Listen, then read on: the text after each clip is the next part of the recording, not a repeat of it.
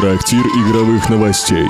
70 секунд про игры. На новое вещание .рф Привет-привет, с вами Иван, хозяин таверны. Сегодня мы узнаем, какой станет игра без своей основной механики и как вновь отменили главную игровую выставку. Из популярной королевской битвы Fortnite в начале нынешнего сезона разработчики временно убрали механику строительства. Игрокам этот эксперимент понравился, и теперь в игру ввели специальный режим игры без строительства под названием «Нулевая высота». Взамен привычному возведению построек ввели перезаряжающийся суперщит и механику взбирания на уступы.